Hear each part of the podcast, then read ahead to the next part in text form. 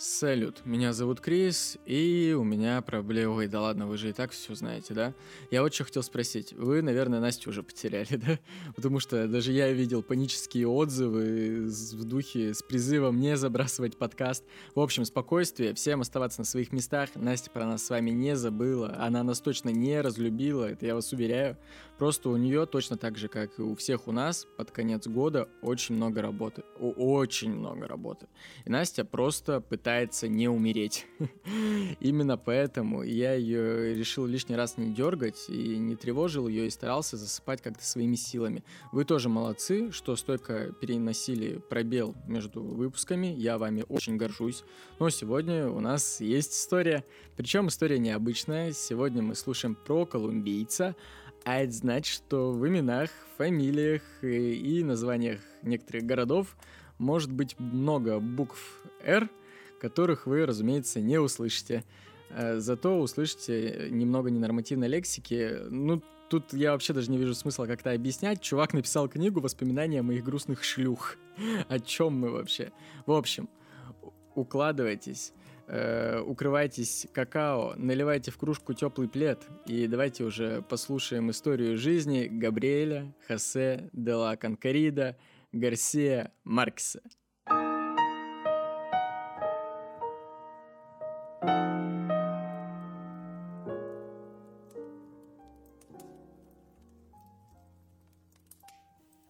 Привет, Крис. Последнее время эзотерика так плотно вошла в нашу жизнь, что мне вдруг захотелось рассказать тебе о ярчайшем представителе магического реализма.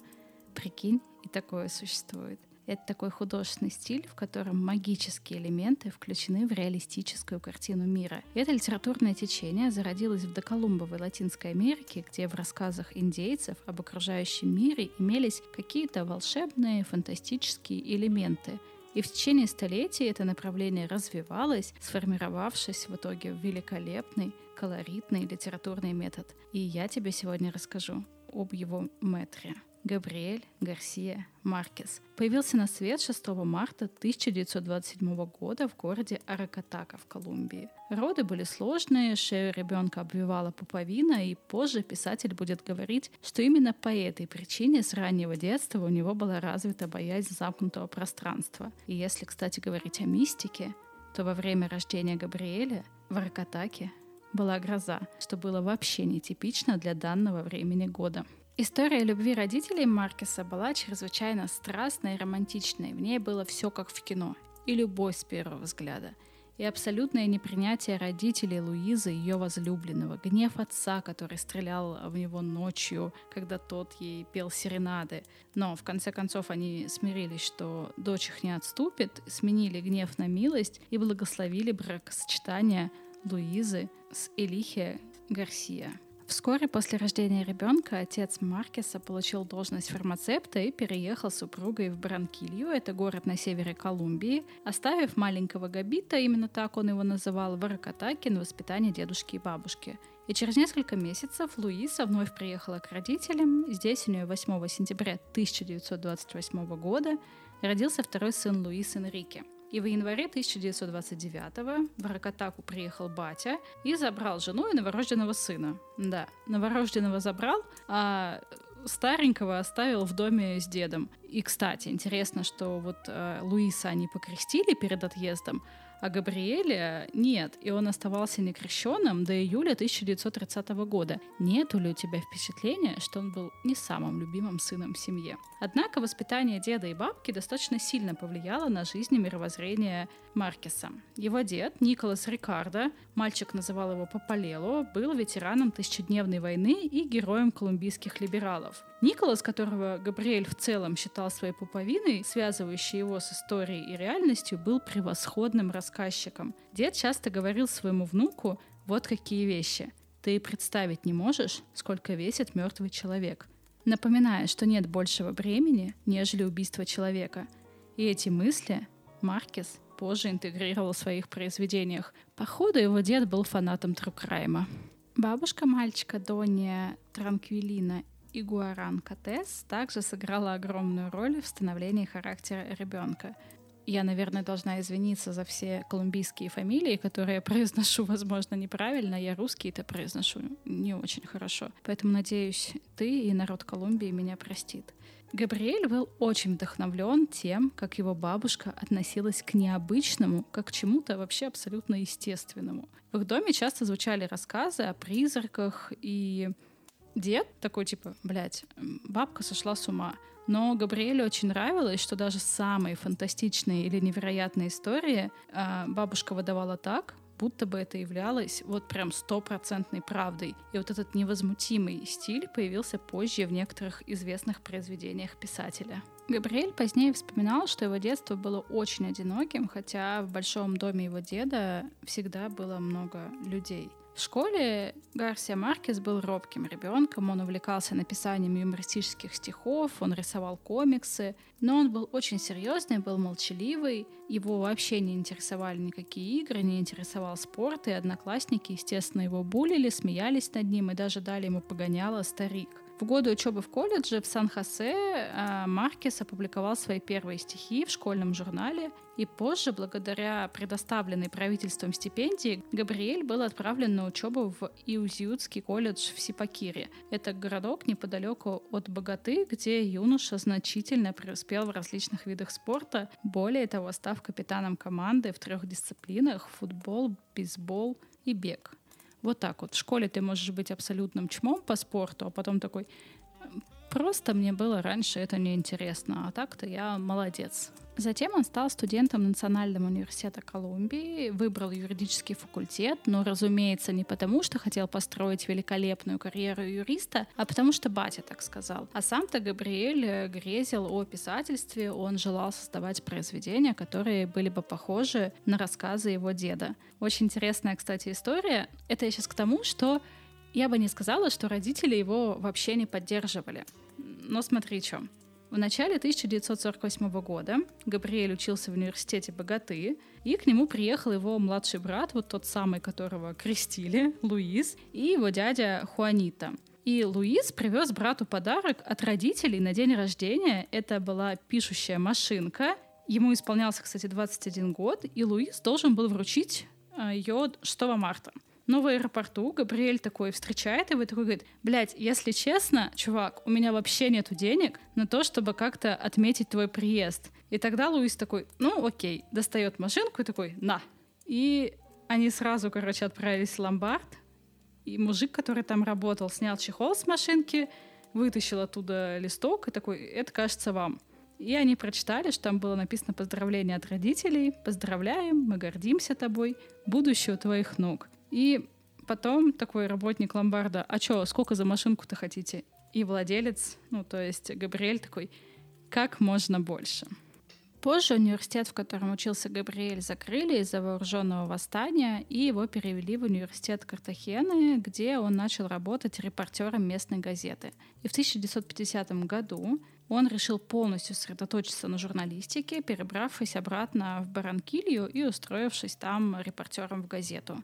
И вот эта вот новая жизнь, новые знакомства стали просто богатейшим источником познаний в литературе мирового уровня. Именно здесь у него начал формироваться особый взгляд на культуру стран Карибского бассейна. И в 1955 году была опубликована его первая повесть «Палая листва». Это повесть о старом полковнике, но на поиски издателя писателю потребовалось 7 лет. Понимаешь, 7 лет он не мог никуда эту повесть пристроить. И однажды он отметил, что из всего написанного «Палая листва» была его самым любимым произведением, потому как оно было очень спонтанным и очень искренним.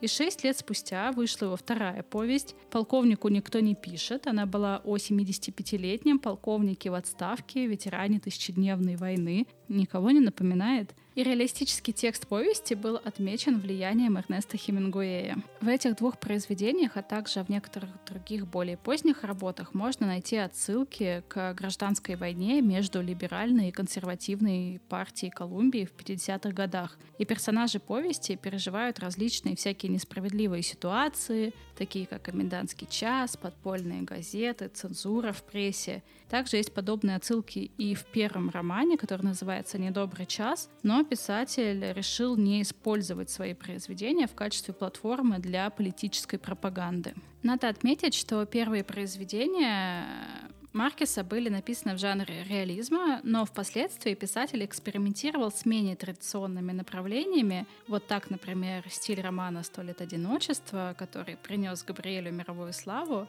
был э, написан в стиле магического реализма, и самый яркий фрагмент о том, как красивую женщину, которая развешивала белье на веревке, внезапно подхватывает ветер и уносит ее. Роман «Сто лет одиночества» прославил на весь мир вымышленный город Макондо, прообразом которого стал родной город писателя Аракатака. В 2006 году мэр Аракатаки предложил переименовать город в Макондо, и 90 участников опроса были за переименование, но референдум провалился, но, очевидно, как-то плохо они подготовились, и число проголосовавших не достигло необходимого минимума в 7400 человек, и, как вспоминал писатель, он как-то давно увидел банановую усадьбу, и на ее воротах было написано название Макондо. И взрослым, когда он уже был, он обнаружил, что ему нравится вот это вот необычное поэтическое звучание. Он никогда ни от кого его не слышал, не задавался вопросом, что это слово означает, и он использовал его ранее в э, ранних книгах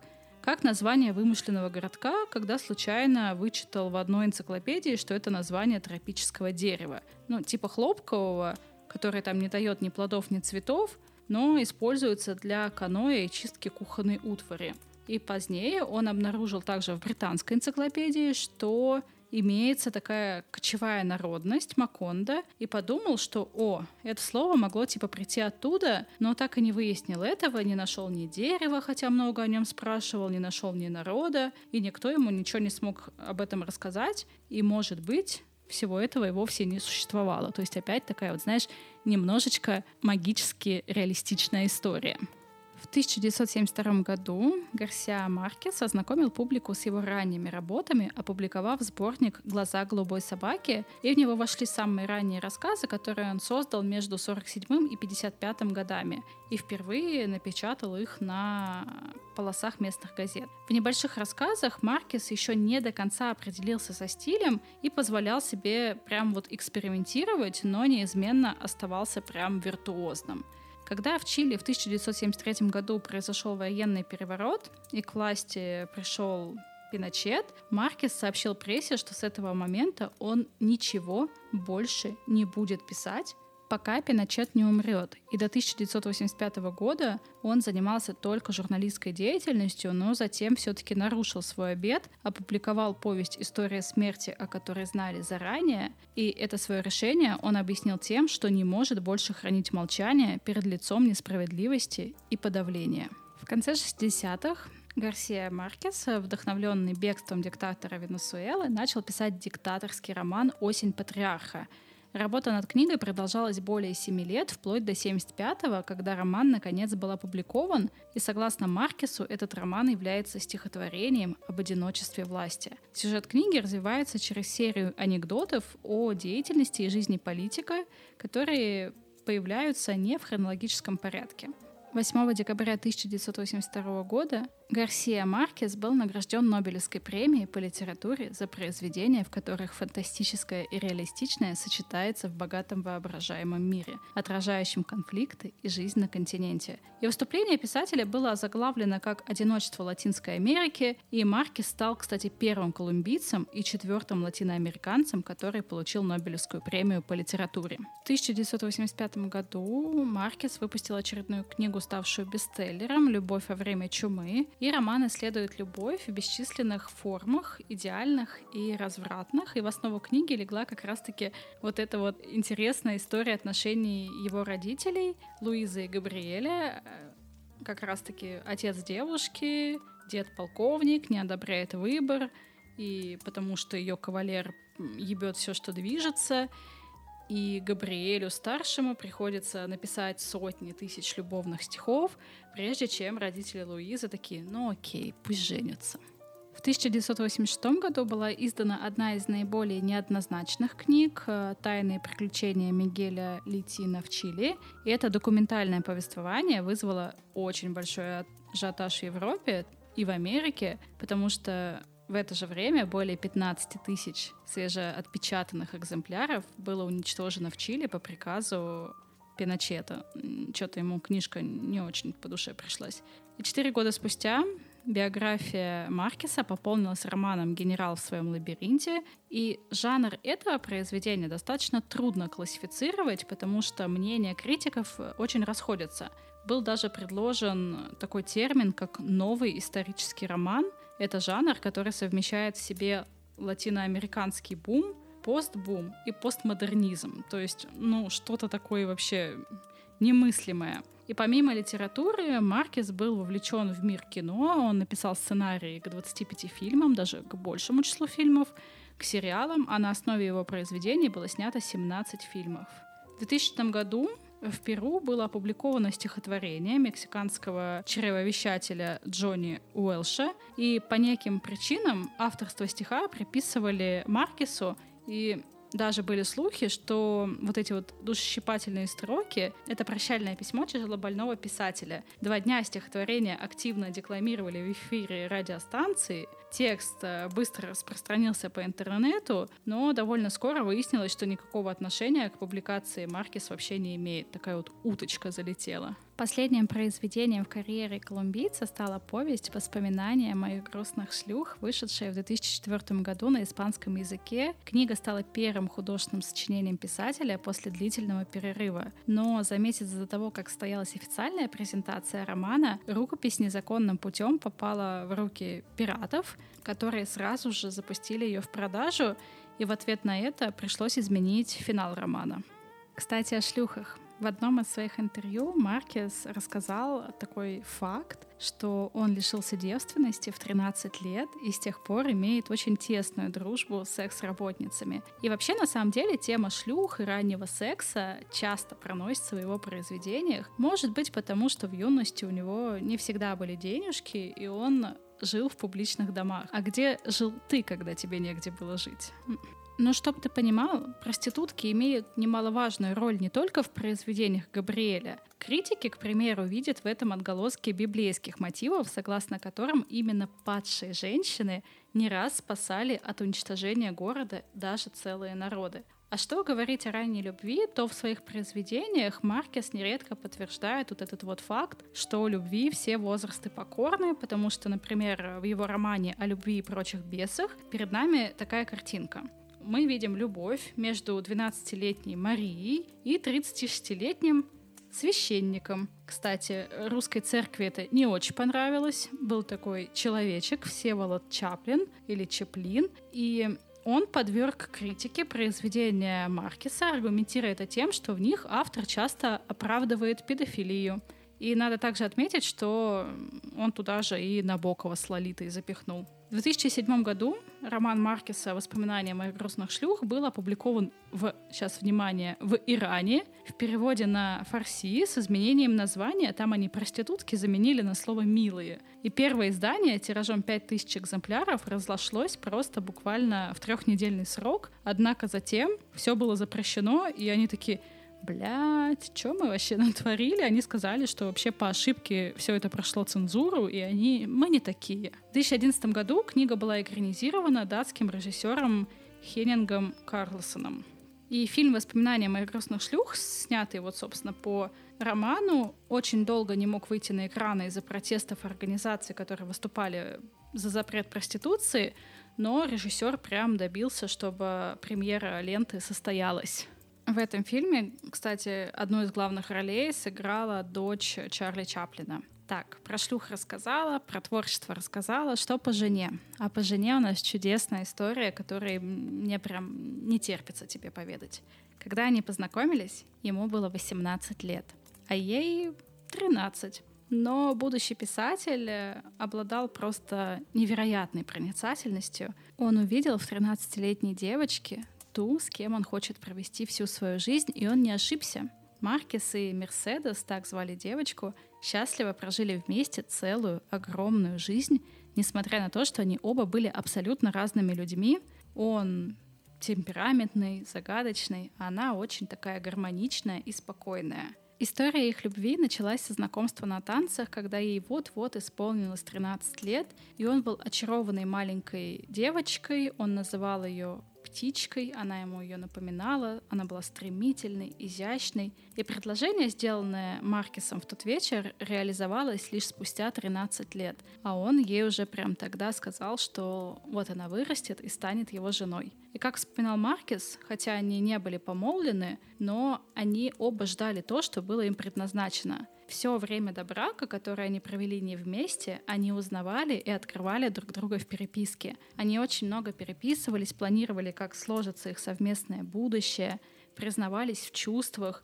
И, возможно, вот такая вот их форма общения, когда они абсолютно все уже друг с другом проговорили в переписке до того, как стали жить вместе, на всю жизнь помогло им сохранить свой брак. Потому что, как писал потом э, Маркес, в браке с Мерседес у них не было вообще ни одного повода для размолвок. И в отличие от э, Габриэля, Мерседес с детства была очень такой серьезной и вдумчивой девушкой. Она училась на отлично, много читала, она хотела стать биологом, помогая родителям в воспитании еще пятерым младших братьев и сестер.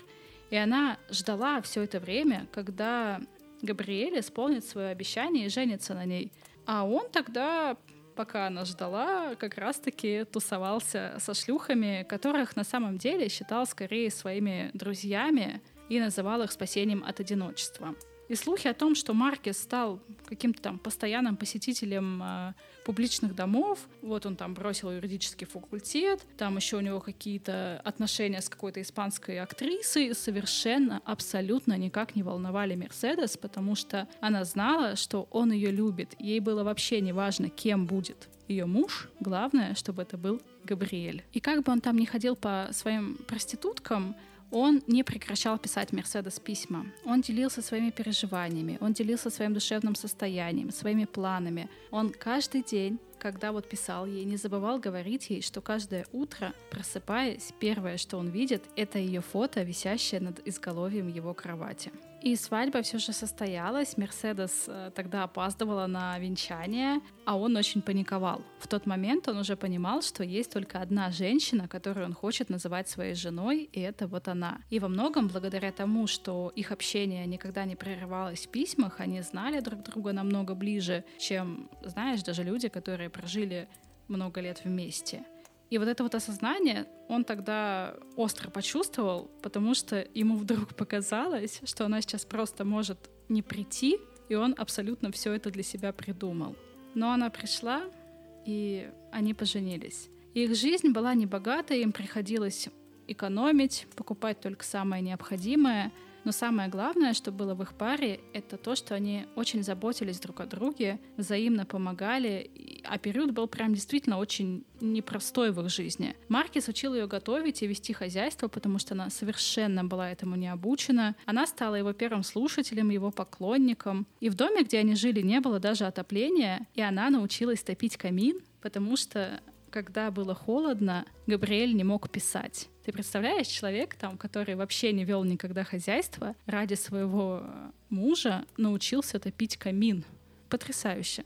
И когда они переехали после свадьбы, Мерседес привезла с собой шкатулку с письмами. Но через несколько недель после свадьбы Габриэль попросил жену их уничтожить. И он якобы объяснил это тем, что, ну, я не хочу, чтобы письма попали в чужие руки. Но на самом деле все было по-другому, потому что когда они, ну, так немножечко вздорили и расходились во мнении, то Мерседес такая доставала письмо и такая, вообще-то, вообще-то, вот из Парижа ты мне писал, что никогда, мразь такая, так не поступишь. И поэтому он просто тупо хотел избавиться от вещественных э, доказательств. Но Мерседес такая типа, не-не-не-не-не, нихуя, нихуя, не буду я ничего выкидывать. И Маркису пришлось выкупить свои письма э, у нее за деньги прям, чтобы она их уничтожила на глазах у мужа. И как вспоминал друг Маркеса, Мерседес приносила в его жизнь упорядоченность и навела в ней порядок в, и не только в жизни, но и в его рукописях. Она стала вообще незаменимой для него, как хозяйкой, так и просто другом. И в 1959 году у них родился сын Родриго Гарсия, и в этом же году Маркиса направляют в Европу в качестве корреспондента. И когда Маркису предлагают сотрудничество отделения э, газеты в Нью-Йорке, он забирает с собой жену и сына. В это время он становится сторонником идеи коммунизма, которые привлекали его после поездок на Кубу и в СССР. Кстати, первым населенным пунктом, который увидел Маркес в 1957 году во время своей поездки на Всемирный фестиваль молодежи и студентов, стал небольшой украинский городок Чоп, в котором он провел около пяти часов. О своей поездке в СССР он написал целое эссе, и я сейчас тебе немножечко расскажу о том, что он думал о Москве. Ну, во-первых, он был удивлен о том, что на такой огромной территории нету рекламы Кока-Колы. Москва — самая большая деревня в мире, не соответствует привычным человеку пропорциям. Лишенная зелени, она изнуряет и подавляет. Московские здания — те же самые украинские домишки, увеличенные до титанических размеров, будто кто-то отпустил каменщикам столько пространства, денег и времени, сколько им надо, чтобы воплотить обуревающий их пафос украшательства. В самом центре встречаются провинциальные дворики. Здесь сохнет на проволоке белье, а женщина кормит грудью детей. Но и эти сельские уголки имеют иные пропорции – Скромный московский трехэтажный дом по высоте равен общественному пятиэтажному зданию в западном городе и, несомненно, дороже, внушительней и нарядней. Некоторые из них кажутся просто вышитыми на машинке. Мрамор не оставляет места стеклу, почти незаметно торговой жизни. Редкие витрины государственных магазинов, скудные и незамысловатые, подавляет кондитерская архитектура. По обширным пространствам, предназначенным для пешеходов, медленно движется, словно низвергающий поток лавы, все сметающая на пути толпа. И это еще хорошо, что он Москву-Сити не видел. Ну и, разумеется, все эти заигрывания с коммунистами просто не могли пройти просто так, и это становится причиной угроз и для него, и для жены с ребенком, и как следствие бегства из страны ради своего спасения в Мексику. В 2009 году, кстати, правительство Мексики призналось, что с 67 по 85 вели наблюдения, следили за писателем э, из-за его связи с коммунистическими лидерами.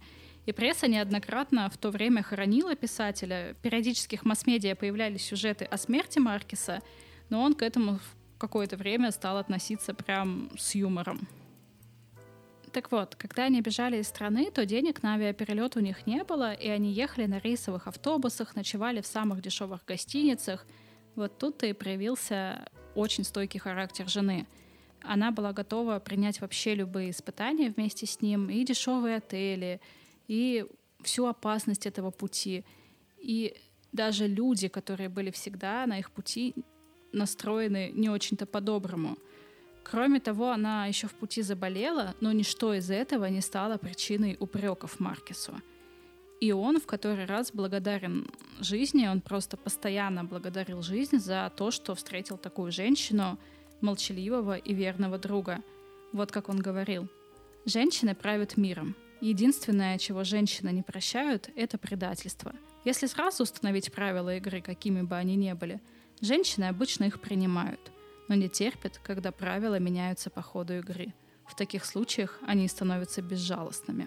И второй сын у них появился в 1962 году уже в Мексике, и Маркес начинает работу над своим главным романом «Сто лет одиночества» и почти на полтора года уходит в эту работу полностью – и Мерседес поддерживала его, когда он взялся за этот роман.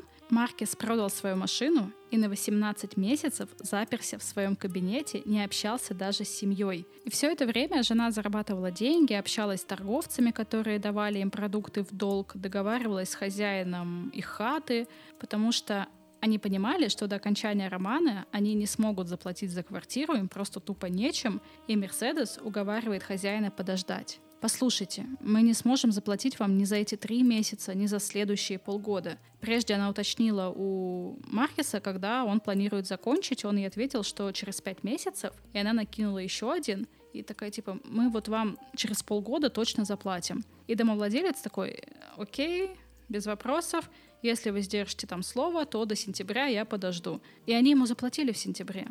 Когда книга была закончена, им не хватало 160 песо, чтобы послать ее издательству. У них было всего 80. И Маркес закончил, Мерседес пошла и заложила свой фен, заложила миксер, чтобы добыть денег на пересылку произведения издателю. И в 1967 году роман Маркеса увидел свет и сделал своего создателя знаменитым и богатым. В дальнейшем каждое его произведение производило настоящий фурор, и находясь вот в этом вот зените славы, Маркес вообще ни на секунду не забывал, скольким он обязан своей мудрой жене и посвящал ей свои труды. Он, кстати, еще пробовал писать сказки для детей, но его сыновья такие, блядь, бать, это хуета. Типа, ты действительно думаешь, что дети настолько тупые? И он такой, окей, сказки я не пишу. Когда в 1982 году ему присвоили Нобелевскую премию, то они вместе с женой отправились в Стальгольм, и Мерседес была рядом на всех мероприятиях. Она дала тогда, за ней, естественно, просто толпами бегали журналисты, но она дала ей единственное интервью, в котором говорила не о себе, а о своем муже и о том, как она благодарна, что он исполнил свое обещание жениться на ней, когда она вырастет. И когда они с Габриэлем вернулись домой, Мерседес такая, фу, блядь, наконец-то, сняла с себя все и вернулась к своему любимому занятию обеспечивать Габриэлю комфортное бытие, чтобы у него всегда было натоплено, чтобы бумага была его любимого сорта, чтобы вовремя подавалась еда и кофе, и чтобы у него всегда были сигареты. Она следила за публикациями о нем, сортировала черновики и иногда принимала в гостях сыновей и наблюдала, как они борно спорят и общаются с отцом. 17 апреля 2014 года 87-летний Габриэль Гарсиа Маркес умер. Причиной смерти легендарной личности стала почечная недостаточность и пневмония. Тело писателя было кремировано во время семейной церемонии в Мексике. 22 апреля главы Колумбии и Мексики посетили официальную церемонию. И в последние два года своей жизни Маркес страдал от болезни Альцгеймера и не узнавал вообще никого из своих близких, кроме Мерседес – Правда, иногда ему казалось, что она все еще девочка, на которой он когда-нибудь обязательно женится. А она до последнего его дня оставалась верной женой своего дорогого Габриэля. Спокойной ночи. Люди, значит, делятся на три типа. Одни вкладываются в биткоин в 2012 году, другие жонси высиживают пока тем еще 13 лет, и ты, недальновидное ты создание. А вообще, если честно, я до этого рассказа был знаком с Маркисом только через его экранизации, одна из которых, к слову, а именно полковнику никто не пишет, вышла что интересно, через полгода после записи песни Би-2 одноименной. Причем, ну, Лева и Шура не раз признавались в любви к этому автору и упоминали о том, что читали Маркиса в детстве. А если у тебя есть своя личная история знакомства с Маркисом, то обязательно заглядывай в телеграм-канал «Продленка с Настей» и пиши о своем любимом произведении. Там же в телеграм-канале есть периодическая возможность выиграть в конкурсе один из бонусных эпизодов. Но лучше, конечно, на них подписаться – Э, там, где тебе удобно, либо на Бусти, либо во Вконтакте, и буквально по цене одной миски оливье ты получишь множество, множество часов крутых историй про других авторов. Охрененная история от Гоголя до Хемингуэя уже ждут тебя среди бонусных выпусков. Осталось только один раз сэкономить на чем-нибудь ненужном. Тем более, что подписка на бонусные эпизоды — это на самом деле важнейшее, вот прям важнейшее часть поддержки подкаста, потому что, как вы знаете, ни одна стриминговая платформа за прослушивание не платит ничего. Реклама у нас тут тоже как бы не особо-то и есть, а кушать с Настей хочется, как ни крути, каждый месяц. А если ты уже подписан на бонусные эпизоды, но все равно хочешь прибодрить уставшую женщину чаевыми и теплым словом, то сделать это, как всегда, можно через простой и удобный сервис Cloud Tips. Через него буквально в пару нажатий ты можешь отправить Насте сдачу от хлеба и прикрепить там свое теплое сообщение. А также я хочу сказать огромное спасибо всем тем, кто оставляет отзывы в iTunes. Это тоже очень помогает подкасту оставаться на плаву. Мы вас очень при очень ценим. Ссылки на все от телеграм-канала до бонусных эпизодов и сервиса чаевых, как обычно, будет э, ждать в описании. Ну а мы с вами, разумеется, услышимся.